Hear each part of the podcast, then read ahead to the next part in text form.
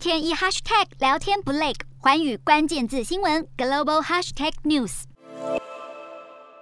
菲律宾总统大选告一段落，开票接近完成阶段。已故独裁者马可仕的儿子小马可仕获得超过百分之五十六的选票，十一号自行宣布当选，承诺会成为所有菲律宾人的总统。小马可是在宣布当选前，在脸书公布了自己在墓园祭拜亡父的照片。不过，他透过声明表示，希望世人不要以他的祖先，而是以他的行动来评断他。小马可仕的胜利可说是马可仕家族命运的惊人逆转。不少分析师认为，小马可仕之所以能获得压倒性支持，他的副手也就是现任总统杜特地的女儿萨拉，实在功不可没。